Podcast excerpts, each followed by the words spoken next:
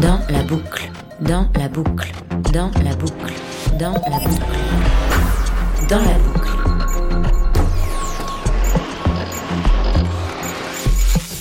Dans la boucle. Dans la boucle. Bienvenue dans la boucle. Vivatech vient de fermer ses portes. Audi y a présenté sa vision du futur de la mobilité premium et ses initiatives liées à la circularité. À cette occasion, à All Sound, nous avons voulu aller plus loin en présentant plusieurs autres tendances technologiques et sociétales destinées à préserver l'environnement et lutter contre les causes du changement climatique. Alors bienvenue dans la boucle. En quatre épisodes et donc à travers quatre thématiques, vous allez entrer dans un monde où la technologie se met au service des enjeux de demain. N'ayez pas peur de l'avenir, imaginez-le. Audi, le futur nous anime. Épisode 3. Dans la boucle des nouvelles pratiques culturelles. Les livres ou BD qu'on lit, les films et séries qu'on regarde, les musiques qu'on écoute, les concerts où l'on se déhanche, les expos qui nous transportent. L'art et la création artistique sont partout autour de nous.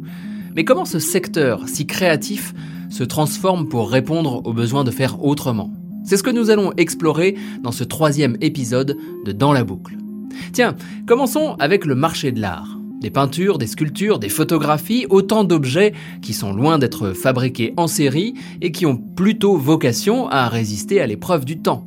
Au premier abord, c'est donc un secteur qui semble vert et vertueux.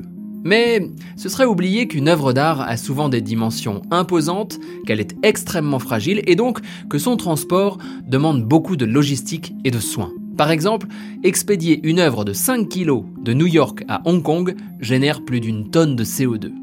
La dématérialisation du marché de l'art est une des options, notamment avec les fameuses œuvres numériques vendues via des NFT. Sauf que l'empreinte carbone de la blockchain, centrale dans les NFT, reste encore assez problématique, une grosse sombre au tableau. C'est pour ça que l'entreprise anglaise Rockbox a choisi d'améliorer l'impact écologique des œuvres physiques. Comment?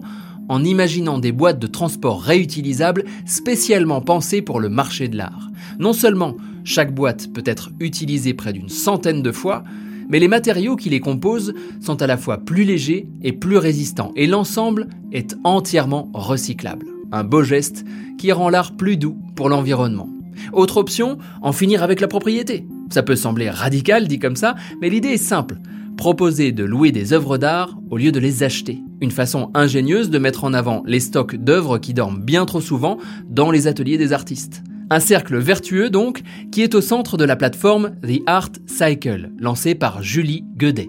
Alors l'idée de cette galerie d'art en ligne m'est venue grâce à ma mère en fait qui est peintre et qui dans son atelier avait de nombreuses œuvres non visibles qui étaient dans des euh, cartons et je me suis dit c'est dommage de pas sortir ces œuvres de son atelier pour les proposer à des prix accessibles et pour proposer des prix accessibles je me suis dit pourquoi ne pas les proposer à la location? La plateforme a été lancée il y a maintenant 5 ans et on a eu euh, de très bons retours que ce soit de la part euh, des artistes qui étaient très contents finalement de pouvoir faire sortir leurs œuvres de leurs ateliers tout en gagnant euh, des revenus pour continuer à produire des nouvelles œuvres. Et du côté des particuliers et des entreprises, bah, c'est vrai que ça a été aussi très bien perçu parce que ça permettait de pouvoir se dire que l'art était enfin un peu plus accessible. Détail d'importance, la gestion des livraisons de ces œuvres en location intègre bien sûr une logique de réutilisation, comme l'explique Julie Guedet. Pour éviter de faire euh, des transports trop réguliers de nos œuvres, les clients louent leurs œuvres pour minimum trois mois et l'œuvre, en fait, elle arrive dans un carton et un papier bulle préparé par l'artiste. Et le client, quand il la retourne, il réutilise même emballage. Pour retrouver cette galerie d'art d'un nouveau genre, une seule adresse, theartcycle.fr. Basculons maintenant dans un autre art, le septième du nom, le cinéma.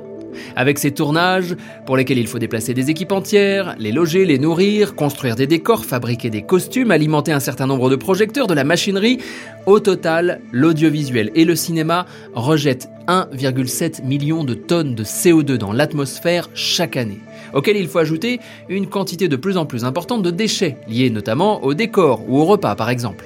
Bref, vous l'aurez compris, en matière d'économie d'énergie et d'économie circulaire, le champ des transformations possibles dans le secteur est assez vaste. C'est justement la mission que s'est donnée l'association EcoProd. Née sous la forme d'un collectif en 2009, EcoProd réunit des acteurs majeurs du secteur comme Canal+, France Télévisions, TF1, mais aussi Film Paris Région, la CST ou Audience. Le tout soutenu par le CNC, le Centre national du cinéma et de l'image animée. L'association a pour but de sensibiliser et de former les professionnels du secteur à toutes ces questions. Elle fournit notamment des outils concrets pour améliorer le bilan carbone des productions et travaille actuellement à la mise en place d'une labellisation éco-responsable pour les productions françaises.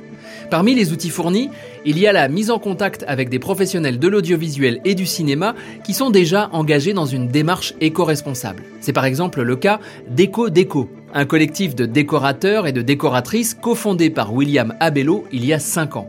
Sur un tournage, les décors représentent un quart de l'empreinte carbone, de quoi se motiver pour essayer d'inventer d'autres façons de faire comme l'explique William Abello. Quand on a mis des années à apprendre un métier, il est très très difficile de se déstructurer.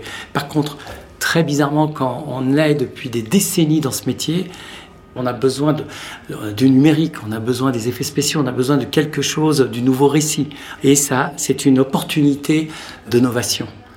C'est pas purement l'écologie, c'est le fait que tout d'un coup, on peut faire autrement on peut trouver d'autres fondamentaux, une autre méthodologie, d'autres sourçages, comme on dit, et surtout des produits de remplacement. C'est extraordinaire. Donc c'est un espèce de survivalisme technique. Une fois le scénario écrit, le financement bouclé, le casting confirmé, arrive le tournage. Et pour apprendre à limiter son impact environnemental, la phase de préparation est cruciale. Il s'agit de changer de paradigme et de penser les décors et leur utilisation autrement. Mise en pratique avec William Abello. La première chose, c'est quantité-durée. C'est-à-dire quand là, par exemple, on me demande 10 oriflammes, 5 de chaque côté d'une allée, on peut bien en faire 4. Hein. Ça ne changera pas grand-chose, il suffit de le filmer mieux. Bon, voilà, ça c'est une chose. Donc quantité.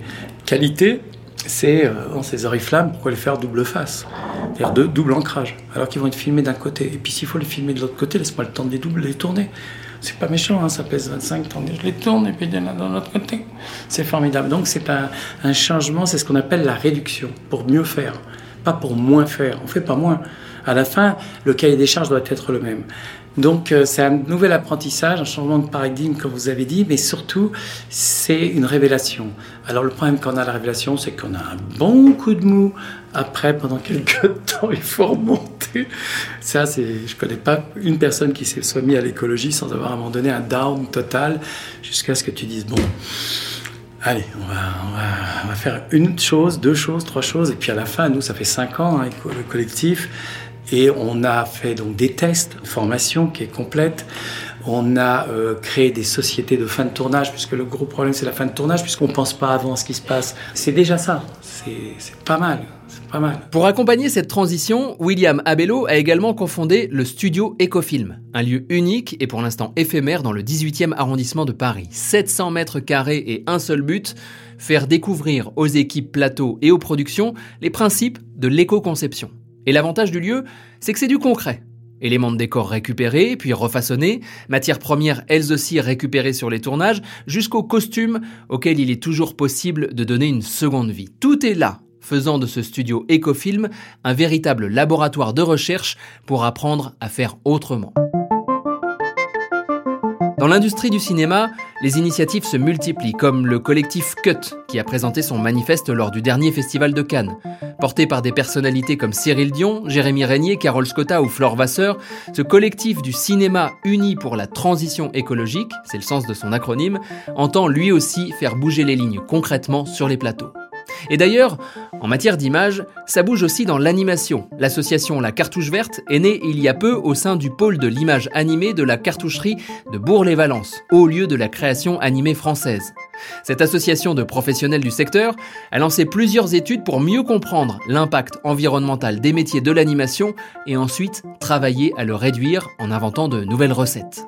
Tiens d'ailleurs, en parlant de recettes, si vous avez écouté l'épisode précédent, vous avez entendu le chef Thierry Marx parler de son nouveau restaurant parisien, Honor. Eh bien, c'est l'artiste et directrice artistique Mathilde Lécotet qui s'est chargée de la décoration de ce nouveau lieu et le recyclage y a toute sa place. Tissus de chaises fabriqués à partir du plastique repêché dans les océans, revêtements réalisés avec des déchets de cuir ou encore une seconde vie offerte à des meubles chinés par l'artiste. Terminons ce troisième épisode consacré à l'art avec une note de poésie. Elle est signée Marie-Sarah Adeni, lauréate des Audi Talents, et dont je vous avais parlé dans l'épisode 2, consacré à la mode. On y avait évoqué ces usines cellulaires de la couleur. À la fois diplômée en design et en biologie, Marie-Sarah Adeni se définit comme une conteuse du vivant. Son travail est exposé dans de nombreuses galeries et musées, comme au palais de Tokyo par exemple, où elle avait proposé une installation plongeant au cœur de l'ADN et des mystères du vivant. Je pourrais aussi évoquer son installation Toust Zinc, pour évoquer l'idée que nous sommes toutes et tous cousins, tout le vivant qui peuple cette planète. Une façon de replacer le vivant au cœur de l'art pour le redécouvrir par l'émotion et apprendre à le préserver. Rendez-vous pour le quatrième et dernier épisode de Dans la boucle, où nous allons explorer cette fois-ci nos modes de déplacement. Des trottinettes électriques au cargo tractées par des voiles de kite géantes, en passant par nos bons vieux biclous, nous verrons comment les mobilités se transforment. À bien vite